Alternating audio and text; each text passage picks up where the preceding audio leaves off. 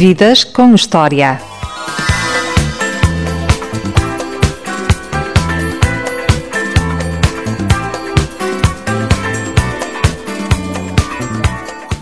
José Brito é um nome incontornável da música em Portugal. Tem uma carreira multifacetada com mais de 50 anos. Músico, autor, compositor, descobridor de talentos.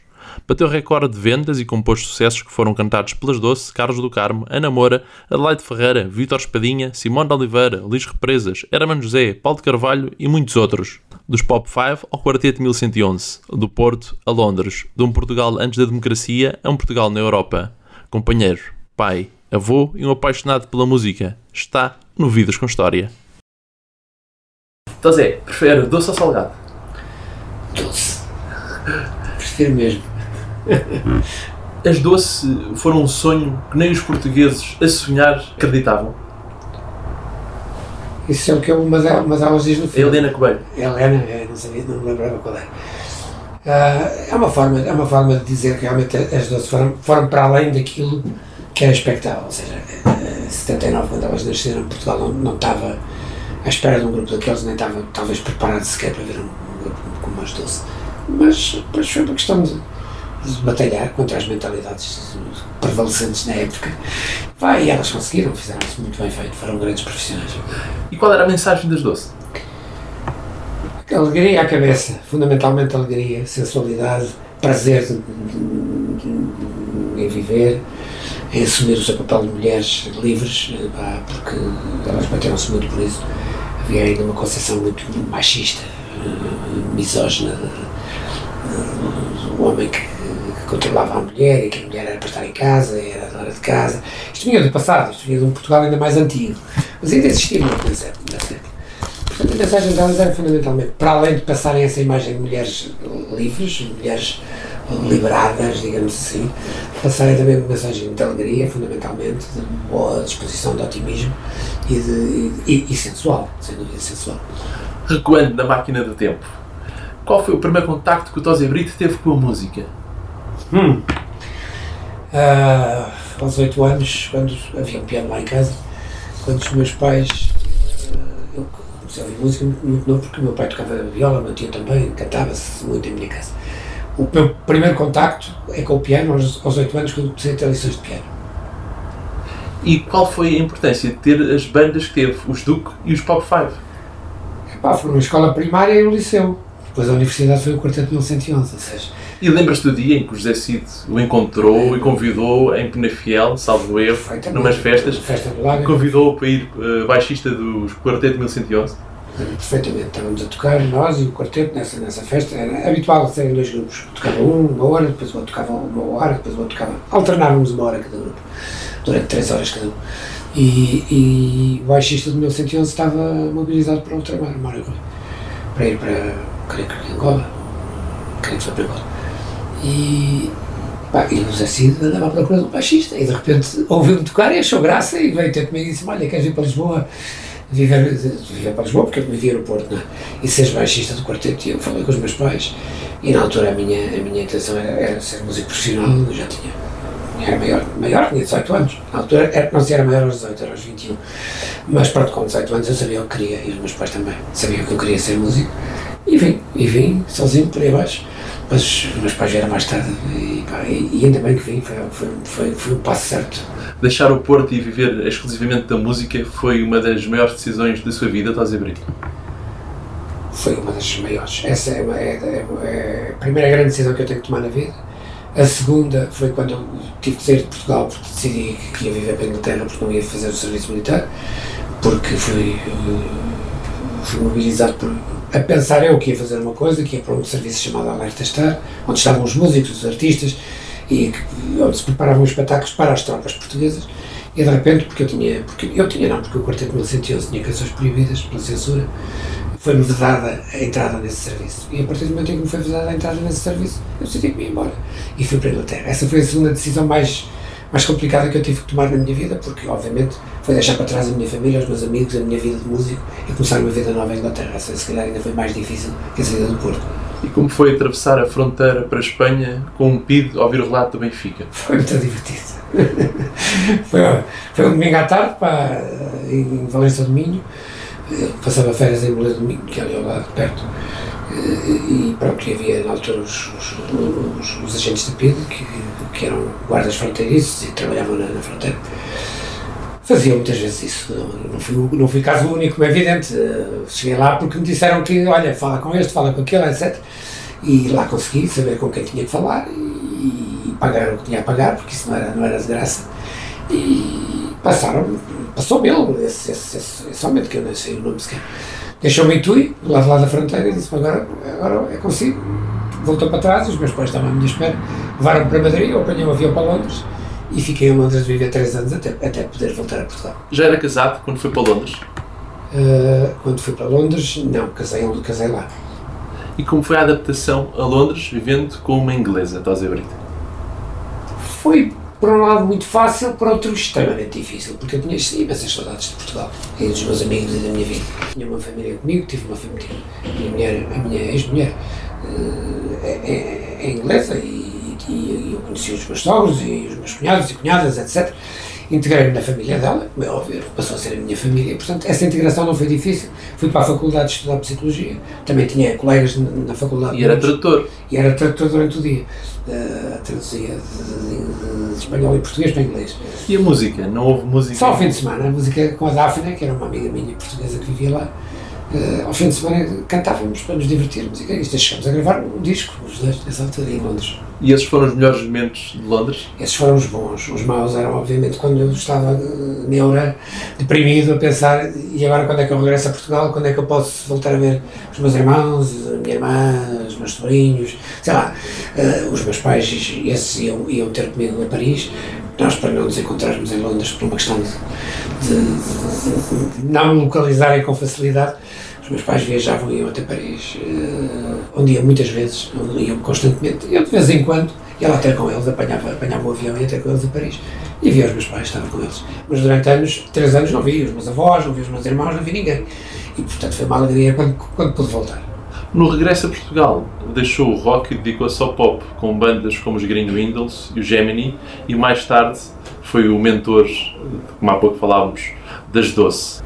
Foi um trajeto natural, ou seja, eu começo com o pop funk, começo com os Duques, não, não, isso foi uma brincadeira de, amigos do liceu, depois passo para o pop funk, que já é uma coisa mais séria, até porque já gravamos álbuns, gravamos um álbum, gravamos vários EPs, uh, já, já era um grupo semi-profissional, chamamos assim, depois passei para o Quarteto 1111. O problema é que, tanto em qualquer destes grupos, tanto no Pop 5 como no, no Quarteto, nós tínhamos muita fama e pouco proveito.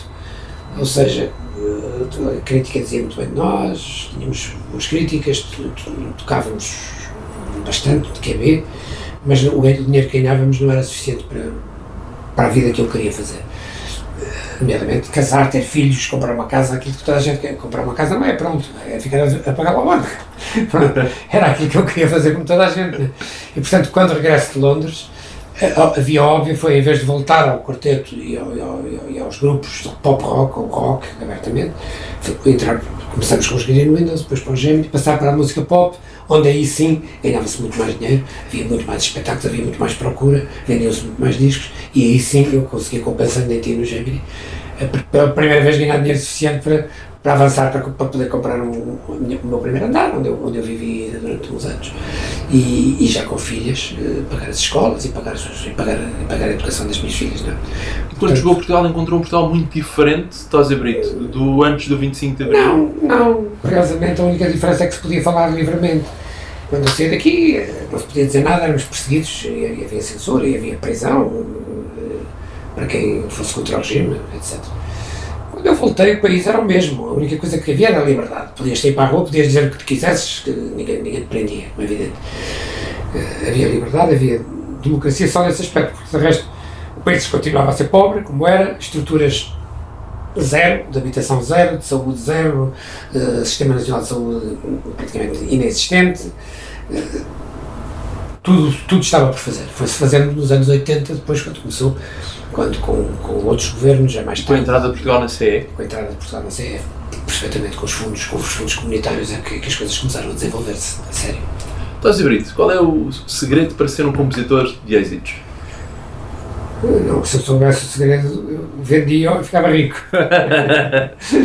não há segredos, pá. O que é muito trabalho E há uh, pessoas que têm potência para umas coisas e outras que têm potência para outras. O que eu acho é que há gente que nasce para jogar futebol.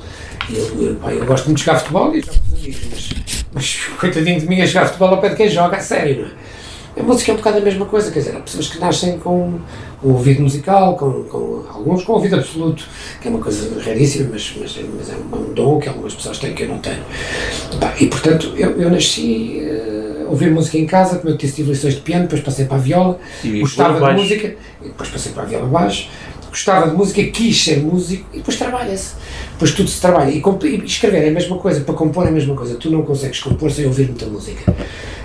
Como não consegues escrever um livro sem ler muitos livros. Isto é fundamental, isto é, isto é- isto é básico. E portanto eu fui ouvindo, ouvindo, ouvindo, ouvindo, ouvindo muita música e fui tentando começar a escrever as minhas próprias canções. As primeiras foram muito fraquinhas, tenho que, tenho que confessar, muito fraquinhas. Porque fui apurando, isso é uma coisa que se vai apurando, quanto mais trabalhas e tens que trabalhar, e não é uma coisa para fazer, escrever uma canção hoje e daqui a um mês escreves outra, não, não é nada disso. É todos os dias teres umas horas para te dedicares à guitarra e enquanto estás com a guitarra na mão vão- vão- vão-te saindo sequências harmónicas e ideias melódicas e frases melódicas que tu vais eh, gravando para um gravador de cassetes naquela altura e depois ias escrevendo a letra num bloco à parte, ao lado e as coisas vão, vão se desenvolvendo e depois lá está. Há quem tenha mais, mais chama-lhe jeito, chama-lhe talento, não sei o que é que lhe quer chamar. E há outros que têm menos, mas isto é igual. Eh, ser sapateiro, ser um bom sapateiro, ser um bom futebolista, ser um bom alfaiate, ser um, ser um bom engenheiro, um bom médico, também obedece não só ao, ao trabalho que nós, que nós entregamos, àquilo que fazemos, mas também é uma queda já natural, muitas vezes uma inclinação natural que nós temos para isso. E onde se sentiu mais realizado, Tosé Brito? Como músico, como compositor ou como homem da indústria da música em Portugal Como e compositor, agora como como, presidente da Sociedade Portuguesa de Autores? Não, como compositor. Eu sou vice-presidente da, da, SPA, eh, o presidente é Zé Jorge, eh, Zé Jorge Letria. Gosto muito do que faço aqui, estou aqui há já uns 10 anos. Eu gosto muito do trabalho da SPA, gostei muito do meu trabalho como presidente, aí sim, da Universal, da BMG, eh, editoras por onde eu passei, e fui presidente de duas, dessas duas multinacionais. Fui músico durante uns 20 anos, andei por aí 20 anos a cantar e a tocar e, e, a, e, a, e a dançar em cima de palco. Mas na realidade o que me dá realmente prazer é escrever canções. Se tu me perguntares de tudo aquilo que eu fiz e que faço, o que me dá mais prazer, embora eu gosto muito de estar aqui na SPA como gosto, e é um trabalho que- super digno e, e que eu acho como foram todos os que eu fiz. Aquilo que se me disseste, escolhe um, só podes escolher um, só podes escolher um, eu diria, quero escrever canções, porque é aquilo que eu mais gosto de fazer. Há alguma canção que destaque de todos os êxitos? e é muito complicado. Há aí umas, há aí umas 10 canções que, todo, que Portugal inteiro conhece. Eu acho que, sei lá, começando pelos 20 anos que eu, que eu gravei com os, escrevi com o Zé Cid no Júlio Windows, Pensando em Ti no Gemini, o Recordar a Viver com a Espadinha, o Dó Principal para Adelaide Ferreira, o Então Como Tu Vais com o Paulo Carvalho, Amanhã de Manhã e o Bem Bom para as Doce. Sei lá, podia, podia continuar por aqui fora. Estas são assim as mais conhecidas de repente, e há agora outras mais recentes que eu escrevi para a Namora e para, para gente Esperiu a namora. Lembra-se desse dia? Lembro-me perfeitamente, fui ao Faia, ouvi-la cantar, eu tinha recebido uma cassete, do, ela era vocalista de um grupo, o grupo era muito fraquinho, mas tinha, tinha, uma cantora excelente, uma voz excelente, eu quando ouvi a cassete disse, bom, este grupo não me interessa nada, mas esta cantora interessa. E entrei em contato com ela, ou entrou a companhia, a Poligrama nesta altura, que era onde, eu- onde eu estava na altura, Eh, desculpa, a Poligrama já, que já se chamava Universal. E eu, eu- porque ela começou por chamar Poligrama, e vez, às vezes ainda chamo Poligrama, mas hoje em dia é Universal, não é. E eu pedi para me descobrirem quem era a cantora e, e- descobri que ela cantava também fado, para além de cantar naquela banda, onde era vocalista, cantava fado no Senhor Vinho. E uma, uma quinta-feira lá fui ao Senhor Vinho, ouvi a Ana Moura cantar e já não saí de lá sem o contrato assinado. Ouvi a cantar e fiquei completamente apaixonado pela voz dela e disse, Ana, assinar um contrato e vamos gravar um álbum. E assim nasceu, assim nasceu a carreira da Ana. Como foi parar à indústria da música? pelo sucesso que ia tendo, pelas coisas que ia fazendo, produzindo para outras pessoas e as canções que fui escrevendo. Ou seja, quando me convidam para diretor da AR, da, da, da na altura era Poligram, e é aí que, em 79, que eu entro como diretor da AR, e o primeiro, a primeira coisa que fiz foi, foram as 12. Foi criar o grupo, juntá-las, escrever as canções e produzir o disco em estúdio com o Mike Sacha, que era o meu companheiro de Gemini, que depois continua a trabalhar comigo.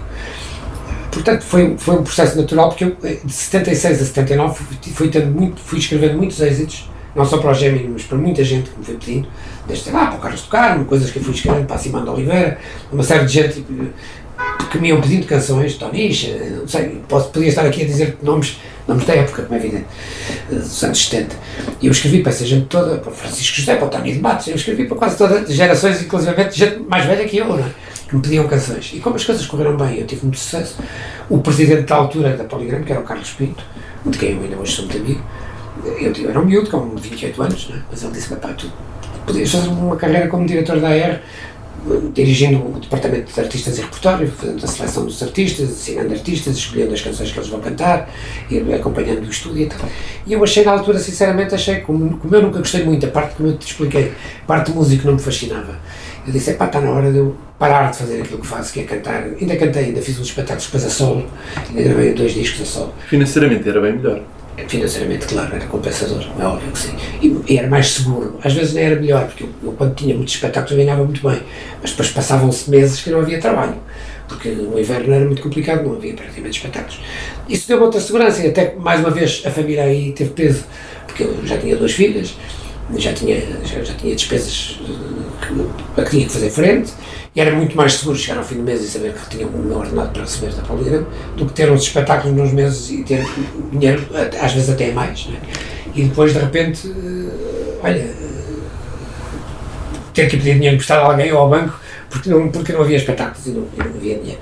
Portanto, foi também uma questão. Foi por aí também, mas foi fundamentalmente uh, o sentir que a vida de músico que era instável, instável podia de um dia para o outro dar problemas e acabar. E eu, nessa altura, tive a percepção de que se eu tenho uma hipótese de entrar na indústria, vou continuar a poder escrever canções, que era o que eu gostava de fazer. Até posso cantar de vez em quando, porque nada me impedia de o fazer, uh, mas muito menos, como é evidente. E vou passar uns dias a trabalhar de segunda a sexta aqui, entrar às, às, às nove da manhã e sair às sete da tarde. E, pronto, e foi o que fiz. Mudando de assunto, o amor aprende-se? O amor uh, sente-se, começa por se sentir.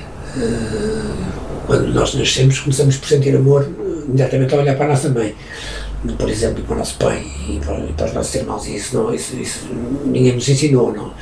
Depois aprende-se a amar, isso é outra coisa. Eu acho que o amor sente-se, depois aprende-se a amar, a exprimir esse amor. E, e, o amar é a expressão do amor, é a expressão desse amor que nós, que nós sentimos. Primeiro sente-se, e depois, para se, para se praticar, para se pôr em prática esse amor, aí aprende-se a amar, claro que sim. José Brito, sendo um homem da música, estando rodeado de mulheres bonitas, teve muitas perdições na sua vida? Tive algumas, como, como é normal e natural, não vou dizer que não, seria uma grande mentira estar a dizer que não. Claro que sim, claro que tive. Uh, tentei portar-me o melhor possível, porque obviamente até casar eu era um homem livre e aí fiz tudo e mais alguma coisa que podia ter feito. E diverti-me muito e vivi muitos amores e muitas paixões e, e, muitas, e muitas histórias interessantes com, com, com, com mulheres que hoje, hoje, são mulheres, na altura eram, eram raparigas com minha idade. Depois, depois de casado, não, as coisas mudam completamente de figura, mas, mas também houve, houve, houve momentos em que, em que obviamente, que, que, era solicitado e, e, passei por situações muito complicadas. e ser avô é melhor do que ser pai? É mais fácil. Melhor não diria. Ser, ser, ser, ser pai é, é fantástico. É uma sensação única na vida. Ser avô também é uma sensação única na vida. A, questão é que quando tu és pai, és responsável pelos teus filhos e, e, e a responsabilidade é muita. Quando és avô, a responsabilidade é, é, é, dos teus filhos e tu só tens é que lhes dar amor e carinho e brincar e ser um bom avô e é muito mais divertido. Eu diria que é muito mais fácil e muito mais divertido ser avô do que pai. O que é que o Tosé Brito aprende com os seus netos? Aprende muito. As novas gerações epá, brincam com o telemóvel ou com o computador. Eu tenho netos com 7, 8, 9, 10 anos que mexem melhor no computador ou no telemóvel do que eu. E não é que eu seja perro, não, não, não me atrapalho nada, tenho um PC como toda a gente e tenho um, um, um iPhone e não, e não me atrapalho nada, mas há coisas que eu às vezes não consigo perceber, não consigo perceber o que é que aconteceu aqui. E eles pegam o telemóvel ali num minuto e dizem, está está aqui a voo. Eu fico a olhar para eles, pronto, eles já nasceram com esta, com esta, esta é uma geração que tem, que tem, que tem aptidões que nós não tínhamos, porque éramos formatados de outra forma, estudávamos tudo aquilo, éramos levados a pensar, a ver o mundo de uma forma que é completamente diferente da deles. Nesse aspecto aprendi imenso com eles. Depois aprendo outra coisa que, que eu acho que é fundamental, que é a preocupação que eles hoje têm, e que e eu só fiz as neiras nesse aspecto, com, com a saúde, com, com não consumirem drogas, Uh, tem muito mais cuidado que eu tive não fumarem, nenhum dos meus netos tem seis netos, nenhum, alguns já crescidos, com 18 Falar em drogas, alguma vez teve alguma tentação? De? Ao falar em drogas, alguma vez Claro teve alguma sim, tentação? experimentei o que tinha a experimentar na altura certa. Não, não vale a pena agora falar disso, mas Na altura o Portugal vivia-se muito durante mais. o quarteto do que hoje 1111, em nos anos do quarteto. Claro que fiz as experiências que tinha, tinha a fazer, então a gente ouvia dizer que os Beatles escreviam o, O quarteto de Sgt. Pepper's. 111 eram os Beatles portugueses. Eram, eram parecidos, eram, éramos nós e os Shakes, no fundo éramos os dois grupos assim mais, mais visíveis em Portugal. Havia muitas tentações. Havia, claro que havia. Havia as tentações da época, normalíssimas. Quem, quem, quem viu o Woodstock em 69 e a Ilha, e de White em 71 e esteve lá e viu, e viu o que se passou, é só ver, os, os vídeos estão aí disponíveis, percebe que houve uma revolução. Foi a geração hippie, eh, que se, que se chamou hippie, né? e que eh, foi a revolução total de costumes em termos, em termos de consumo de estupefacientes, drogas, chama-lhe o que quiseres, em termos sexuais, eh, tudo mudou. Eh, também aparece a pílula nessa altura, atenção, é uma, é uma coisa que mu- muda completamente. Revolucionou. Revolucionou fundamentalmente a vida das mulheres e o comportamento das mulheres. E portanto, tudo isto, eu vivi tudo isto na idade certa, no momento certo, entre os 18 e os 21, 22 anos, que foi a altura em que eu vou para Londres de casa e a partir daí a minha vida mudou. A minha vida mudou muito, porque tinha filhos, tinha responsabilidades, etc. Mas vivi o que tinha a viver na altura certa e não, não me arrependo de nada. Mas hoje aprendo, aprendo com os meus netos, eh, não me arrependo de nada porque já está vivido e agora não vale a pena chorar, porque, porque isso deixa marcas e, deixa marcas e às vezes perigosas. Felizmente comigo não, mas tive muitos amigos meus que não sobreviveram a, a essas aventuras trágicas. E hoje eu vejo, por exemplo, esta geração dos meus netos ter muito mais cuidado com isso, muito mais cuidado com, com, com, com, com- o meio ambiente, em termos ambientais, com, com o planeta e com, e com a preservação da natureza e, de, e de- e de- enfim, da camada do ozono, sei lá, por aí fora falando, falando São mentalidades diferentes, mudaram com o tempo. É? são preocupações diferentes, claro, são preocupações diferentes e eles estão muito mais, muito mais à frente porque estão muito mais instruídos. Eles têm, eles têm um acesso à informação que nós nunca tivemos. Quer dizer, eu, eu acho cuidado deles com, com não, vou dizer o João o mais velho que tem 18 e esse já está na universidade e já, já é um homem, mas os outros que têm 15, 12, 10, 8 por aí baixo, até, a- até a mais pequenina que tem 6 anos. Estamos a falar de, de- miúdos que têm acesso a, a- a uma informação que era impensável aos 8, 9 anos, o que é que eu tinha acesso aqui? Havia uma televisão a partir branco com um canal lá em casa e, e ler jornal, havia lá um jornal que, que, que o meu avô comprava e que ao fim do dia eu passava os olhos, não, não, é- não, não era propriamente, não estava interessado em ler jornais. Eles hoje abrem a net e têm tudo ali à mão.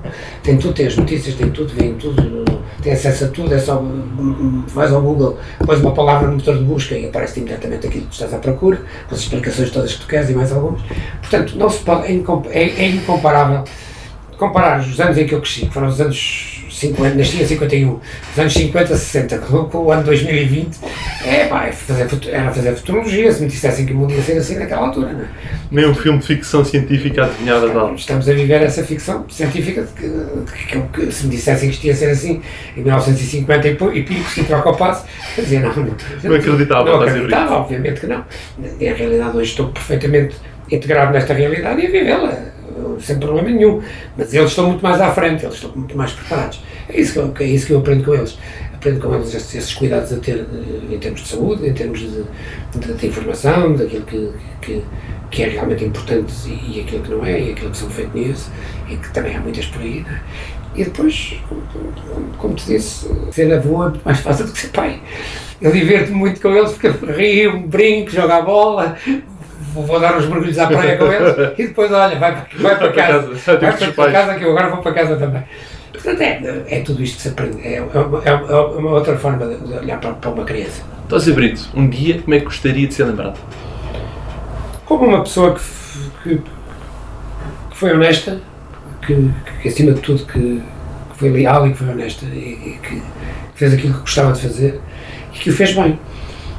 Gostava que um dia olhassem para aquilo que eu, as canções que eu escrevi e que dissessem estas canções sobreviveram ao tempo, eu não, eu não, eu não sobreviverei eternamente, nenhum de nós vai, vai sobreviver eternamente, como é óbvio, mas imaginemos, eu tenho 70 anos hoje, vou fazê-los em agosto, para o mês que vem, se tudo correr bem, se Deus quiser, e portanto, sei lá, terei mais 10, 20 anos de vida, não sei, não faço ideia, mas pronto, que sejam 20, com muita sorte, que eu chego aos 90. Tenho a certeza que algumas das minhas canções vão, vão sobreviver, vão passar muito para lá desses 20 anos.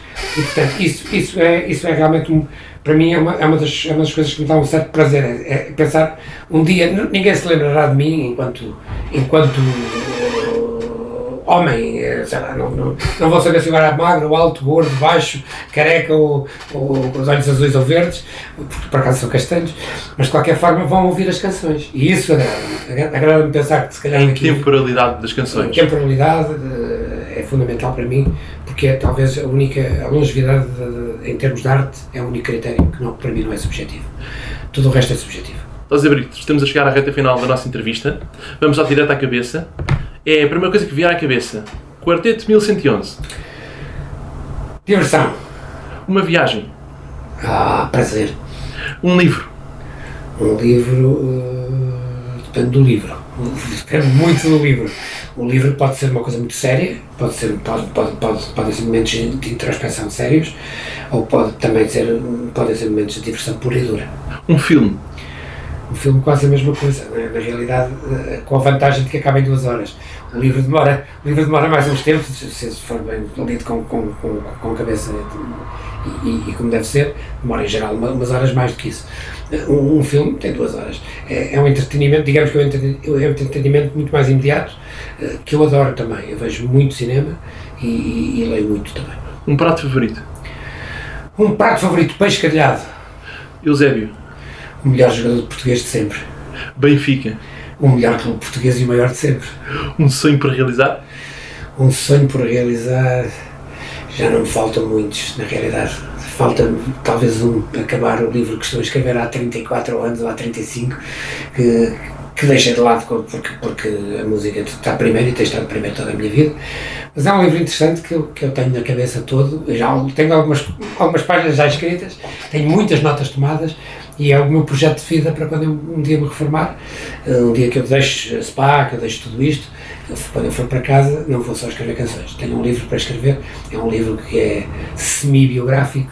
Eu diria que muita, muito do que lá está são vivências, experiências que eu vivi, outras coisas não, outras coisas são coisas que, que eu ouvi, outras que eu, são ficcionadas, mas é um livro que me vai dar imenso prazer. Não posso contar a história do, livro, porque senão, depois ninguém, ninguém o lê.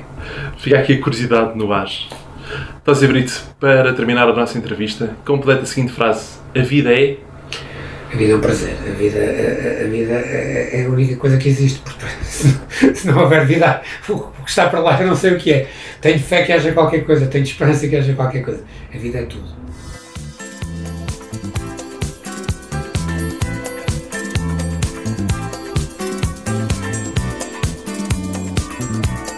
Eu sou o Diogo Marcelino e este foi o Vidas com História. Ouça todos os programas, sempre que quiseres, em vidascomhistoria.pt.